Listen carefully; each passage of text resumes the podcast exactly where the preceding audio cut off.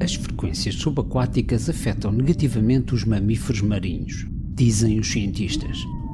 Agora, durante a pandemia, a redução no tráfego de navios mercantes e de grandes paquetes reduziu o ruído no oceano. Estas evidências de uma queda na poluição sonora subaquática levam os especialistas a prever que a crise também pode ser uma boa notícia para as baleias e outros mamíferos marinhos. O silêncio é de ouro para as baleias. As baleias alteram o seu comportamento de chamada em resposta a um oceano barulhento. Pesquisadores que examinaram sinais sonoros subaquáticos em tempo real de observatórios do fundo do mar administrados pela Ocean Networks Canadá, perto do porto de Vancouver, encontraram uma queda significativa no som de baixa frequência na faixa de 100 Hz, associado ao ruído dos motores dos navios. Parece que o ruído subaquático nesta frequência afeta mais os mamíferos marinhos. Houve uma queda consistente no ruído dos oceanos desde 1 de janeiro até 1 de abril, o que representou uma queda de 4 a 5 decibéis neste período. Num local do Oceano Profundo, a cerca de 60 km das rotas marítimas e a 3 mil metros de profundidade, também mostrou uma queda do ruído semanal médio de 1,5 decibéis, o que nos mostra que este ruído invade todo o oceano. Michel Fournet, que trabalha em acústica marinha na Universidade de Cornell, afirma que temos agora uma oportunidade única para escutar a comunicação das baleias provavelmente uma oportunidade que não aparecerá novamente na nossa vida. Diz ele: Espero que o que possamos ver seja uma oportunidade para as baleias terem mais conversas e uma conversa mais complexa. Os cientistas oceânicos de todo o mundo, muitos dos quais são incapazes de realizar trabalhos práticos devido à pandemia, estão desesperados por voltar a recolher dados, aproveitando esta oportunidade única para ouvir. Imagens de lobos, bisontes, ursos e uma infinidade de espécies de aves que vivem na cidade deserta após o desastre de Chernobyl em 1986 indicam o que acontece quando os seres humanos deixam um lugar para sempre. O bloqueio do coronavírus mostra a rapidez com que a vida selvagem se aproxima. É interessante considerar o quão frágil é o nosso ambiente urbano. Se não estamos constantemente presentes, a natureza vegetal e animal reaparece muito rapidamente. Este confinamento global provocado pela pandemia do Covid-19 fornece aos ecologistas uma visão de como os seres humanos alteram a biodiversidade urbana em vários locais.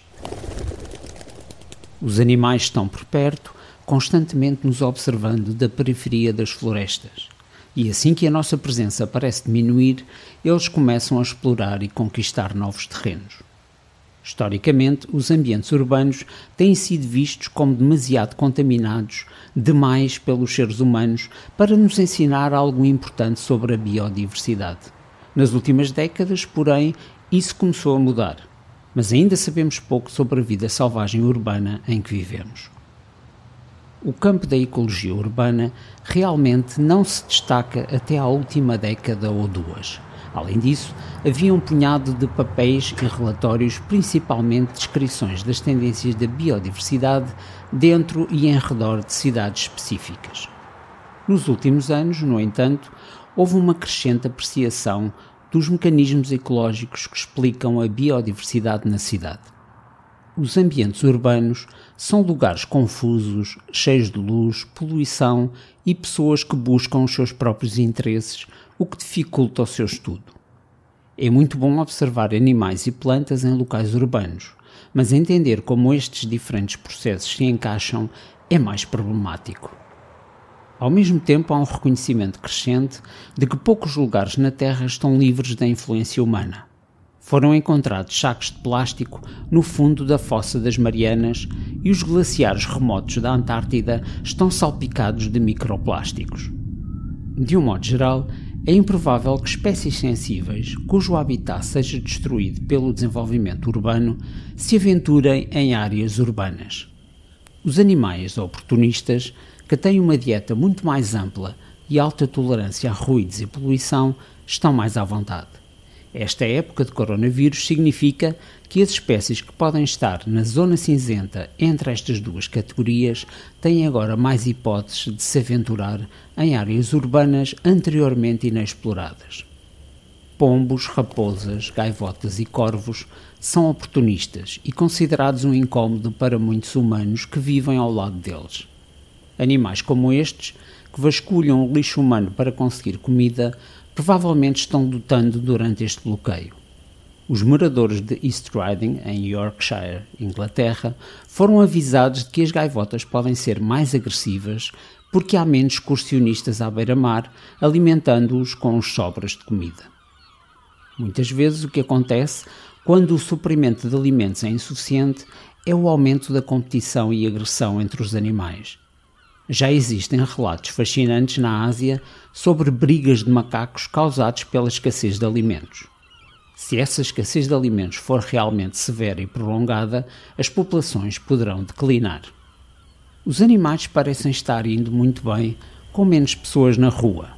Aves canoras urbanas, por exemplo, podem comunicar-se mais facilmente quando o barulho do tráfego em segundo plano é reduzido.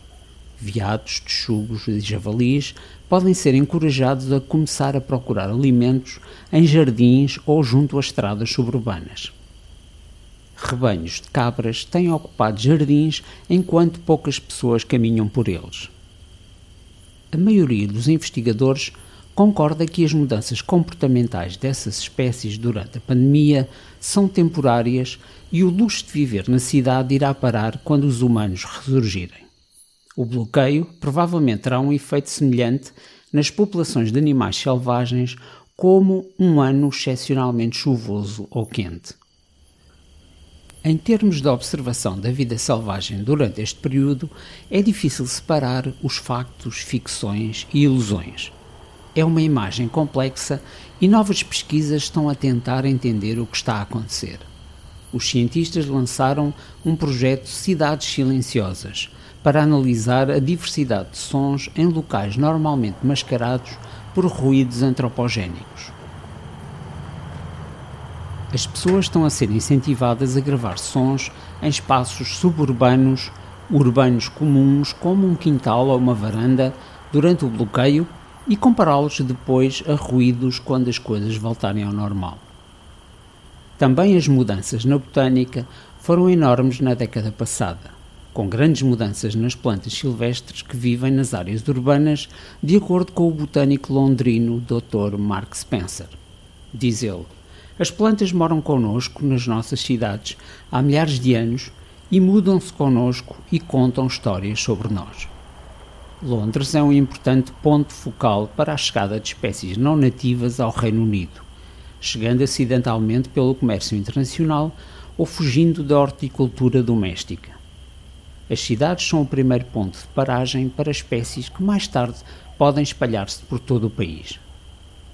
Como os animais, as plantas também se adaptam à vida da cidade. As pessoas que enviam amostras de espécies podem ajudar os pesquisadores a coletar registros mais precisos sobre mudanças na botânica. Mas o bloqueio mudará a maneira como as pessoas interagem com a natureza? Provavelmente não. Muitos de nós apreciam este silêncio. Pensamos para nós mesmos: é assim que as coisas deviam ser, sem tráfego aéreo constante, sem trânsito automóvel e sem o barulho constante de pessoas gastando dinheiro nas ruas. Mas acho que temos pouca memória. A felicidade de um período silencioso ou a memória desse período desaparecerá rapidamente.